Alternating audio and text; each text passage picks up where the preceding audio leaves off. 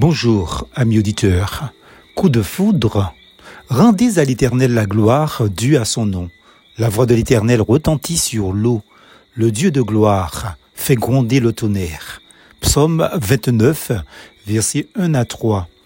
Je suis persuadé qu'en lisant le titre de la méditation, vous avez pensé à coup de foudre dans le sens du sentiment amoureux au Priansaneg.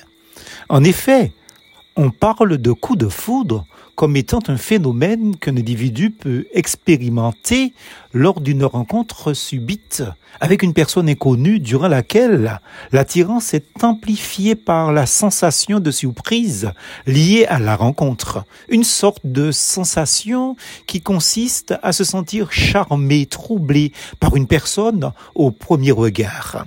C'est ce que j'ai ressenti, en tout cas, quand j'ai vu celle qui est devenue aujourd'hui mon épouse, Lina. Je ne parle pas de cela dans le titre, mais de tout à fait autre chose. Car David, l'auteur du psaume 29, ne parle pas dans ce texte de relations amoureuses, mais rappelle qu'il existe des phénomènes naturels qui témoignent de la puissance du Dieu créateur. En créole, nous parlions de plantonnet. Quand enfant, nous allions dans les forêts de ma ville d'origine de Basse-Pointe à la chasse ou à la drive, c'est-à-dire en balade. Nous observions fréquemment des cocotiers qui étaient entièrement dévastés, cramés, car atteints par la foudre du ciel, disions-nous, aussi bien dans leur jeune âge qu'au stade adulte. L'importance et la nature des dégâts étaient assez variables. La foudre pouvait provoquer même la mort du cocotier lorsque la décharge électrique était très puissante. Évidemment, la foudre, comme le vent, la pluie et tous les éléments de la nature sont au pouvoir de notre Dieu Tout-Puissant.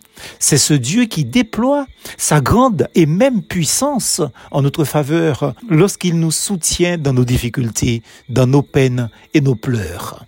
Certes, Dieu ne fait pas toujours disparaître nos tracas, mais nous pouvons toutefois compter sur lui pour nous donner la force de surmonter les obstacles qui se dressent devant nous. Nous, nous sommes faibles. Lui, notre Dieu, est le Tout-Puissant, comme cela se trouve souligné dans un autre psaume. Des cris de triomphe et de salut s'élèvent dans les tentes des justes. La main droite de l'Éternel manifeste sa puissance. Psaume 118, verset 15.